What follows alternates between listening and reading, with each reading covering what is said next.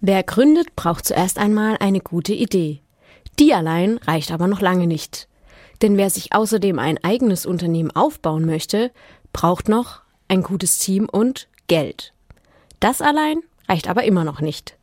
Denn am wichtigsten ist eines beim Gründen, das Konzept.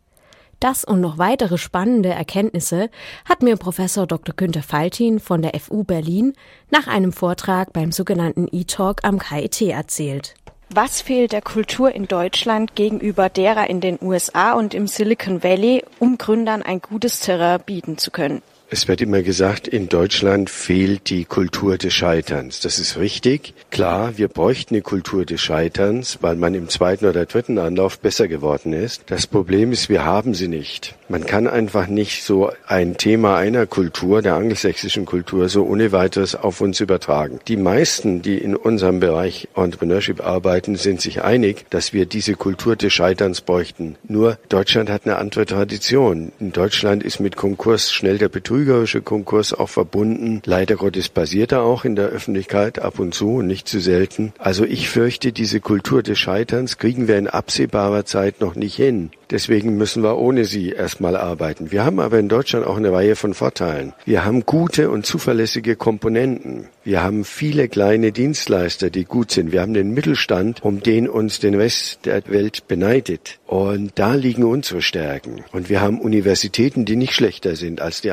amerikanischen Universitäten. Und wir haben jetzt eine Aufbruchstimmung und wir haben auch viele Probleme, wo es Menschen gibt, die sagen, wir müssen die lösen. Nachhaltigkeit, Artenschutz, die immer stärkere Auseinanderklaffen von Einkommen und Vermögen. Also wir haben eine Menge Probleme und das Entrepreneurship gibt schon die Chance, gerade wenn man sich politisch engagiert, eben auch es praktisch, ökonomisch, unternehmerisch anzugehen. Neben der Mentalität ist das Kapital für Gründer wichtig, denn auch eine gute Idee braucht ja die nötige Finanzierung, damit der Gründer sie in die Tat umsetzen kann. In Karlsruhe gibt es zum Beispiel den Exi-Gründungsgutschein, der unter anderem vom Cyberforum auch verliehen wird. Idee und dieses Kapital gleich solide Finanzierung? Ich bin nicht Ihrer Meinung an der Stelle. Ich habe ein Buch geschrieben, Kopf schlägt Kapital. Ich glaube, die Ausarbeitung eines Konzepts ist wichtiger. Wenn Sie ein gutes Konzept haben, finden Sie auch Kapital, auch in Deutschland. Das hat sich in den letzten zehn Jahren radikal geändert.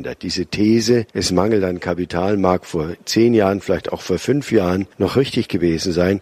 Heute wimmelt es geradezu von anlagebereitem Kapital. Die ausgearbeiteten, überzeugenden Konzepte sind der Engpass. Nun können Sie sagen, es gibt aber Bereiche, zum Beispiel Technologieentwicklung, Prototyp bauen, versuchsfreien starten.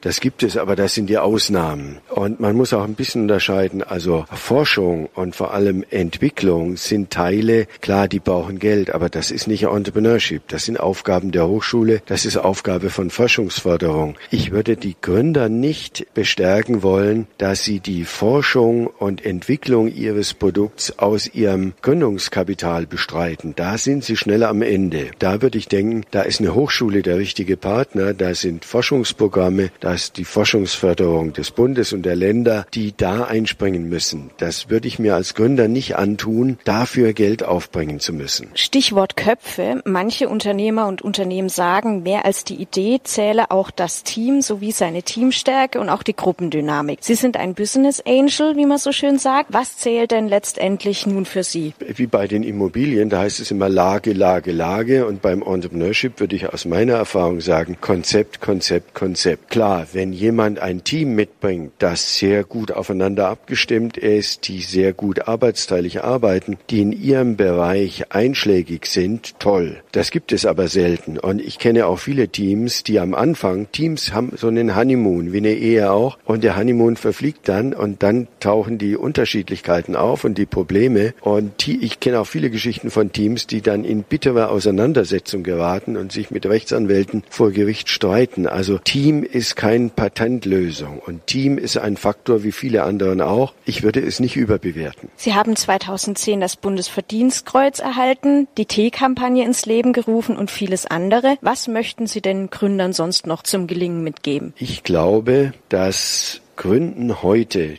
also vor 30 Jahren, als ich anfing, war man krasser Außenseiter und Spinner und da hieß es damals in Berlin noch Marx oder Murks und ich war natürlich der Murks und da hieß es, der will kleine Kapitalistenschweine züchten. Also das war alles viel schwieriger. Heute, Gott sei Dank, haben wir ein sehr viel offeneres Gründungsklima. Da ist dieser ganze alte Ballast doch zum größten Teil weg und ich würde sagen, es gibt keine bessere Alternative als zu gründen. Allerdings muss man sich gut vorbereiten, man muss lange an seinem Konzept tüfteln, das geht nicht über Nacht, aber wenn ich mir angucke, welche Lebensperspektiven es gibt, da ist Entrepreneurship schon die meines Erachtens beste von. Ich erlebe auch als Business Angel bei meinen Gründern, dass sich die Persönlichkeit positiv verändert. Die werden offener, die werden kommunikativer, die sehen auch besser aus, die, die, die machen einen besseren Eindruck, die sind eine bessere Erscheinung. Also Gründen und dieser Weg, den man da beschreitet, dieses forschende Lernen, kann man sagen, und die Kommunikation, die notwendig ist und das auf andere zugehen und Mitstreiter gewinnen oder Kunden gewinnen, das ist alles etwas, was Persönlichkeit positiv verändern kann. Wenn man allerdings zu viel Stress hat und schlecht vorbereitet ist und dann so in diesen Insolvenzstrudel gerät, das ist das Gegenteil. Es muss mich darauf einstellen, dass ich mein Konzept ändern muss. Aber ein so ausgearbeitetes